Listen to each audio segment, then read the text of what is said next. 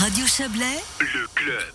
Le Valais augmente ses aides pour les entreprises forcées de fermer. Le pourcentage d'indemnisation atteindra au maximum 25% de la perte du chiffre d'affaires avec un plafond à 100 000 francs par mois. Pour en parler, nous accueillons tout de suite le ministre chargé de l'économie, Christophe Darbelay. Bonsoir. Bonsoir. Christophe Darbelay, président du, gouvernement également. Euh, qu'est-ce qui va changer pour les entreprises valaisannes, celles qui doivent fermer, qui ont dû fermer?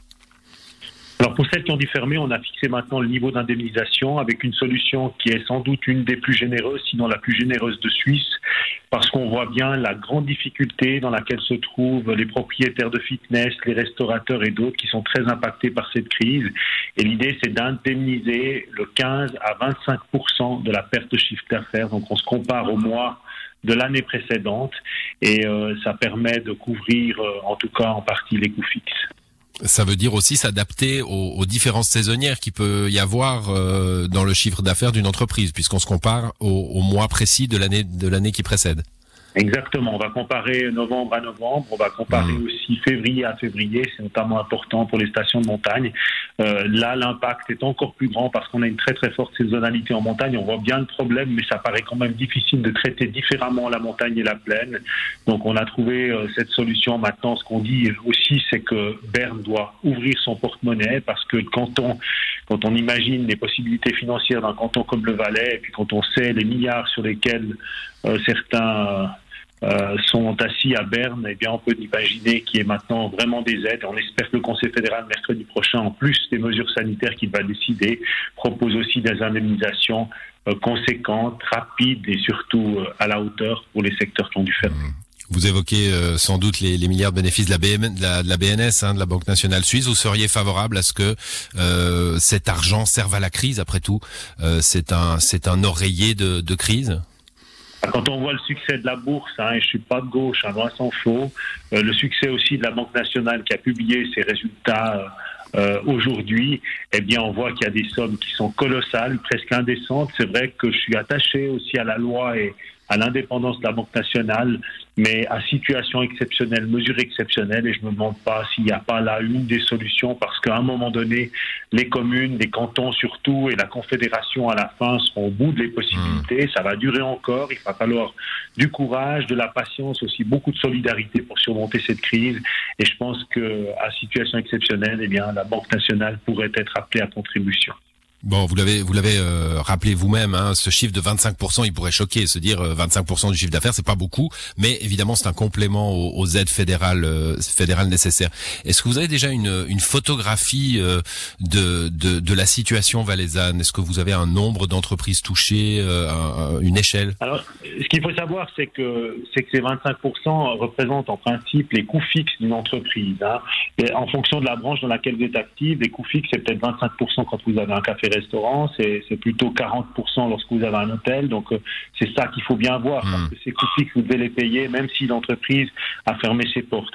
La situation générale, on était très euh, prudent au départ dans nos prévisions et c'est pour ça qu'on avait prévu des indemnisations plus basses parce qu'on ne savait pas combien d'entreprises allaient faire une demande.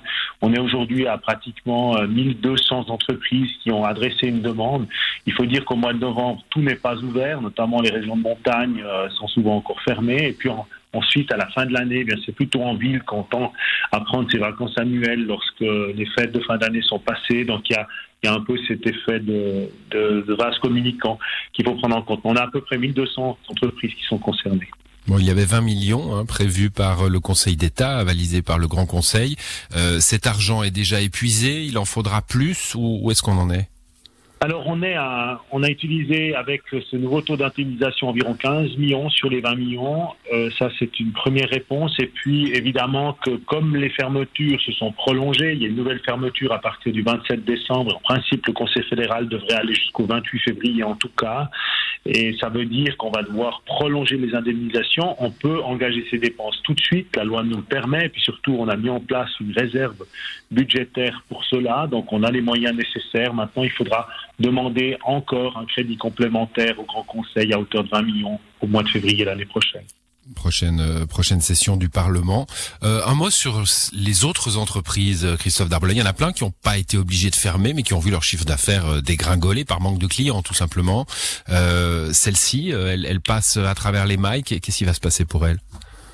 Alors c'est évidemment un, grand problème on est au début de cette discussion et là, je peux pas vraiment faire de, promesses, mais on voit bien hein, un propriétaire en caveur qui vend beaucoup euh, en restauration a un problème. Euh, d'autres euh, fournisseurs ont des problèmes de ce type-là. Il va falloir mener cette réflexion. Maintenant, c'est évidemment quelque part la boîte de Pandore parce qu'on va on va toucher là beaucoup d'entreprises et beaucoup de secteurs d'activité. Jusqu'où on pourra aller, c'est encore difficile à dire. Mais si je pense par exemple au secteur de l'hôtellerie ou des remontées mécaniques, où vous avez des coûts fixes très très importants, et là on est plutôt dans les 37, 38%, voire plus de coûts fixes, et eh bien si ces entreprises n'arrivent pas à engranger de la liquidité, euh, on va être dans des situations qui vont être très très difficiles et on ne peut pas les laisser mourir parce que ça aurait des conséquences sur le système touristique à très long terme. Donc on doit vraiment être là assez attentif. On est en train de mener les premières réflexions, mais il faut trouver des moyens, il faut trouver les bonnes mesures et puis après il faut encore trouver les majorités. Pour l'instant, euh, je me sens parfois un petit peu seul, mais on va on va continuer le travail, et on va essayer d'aider ceux qui en ont besoin.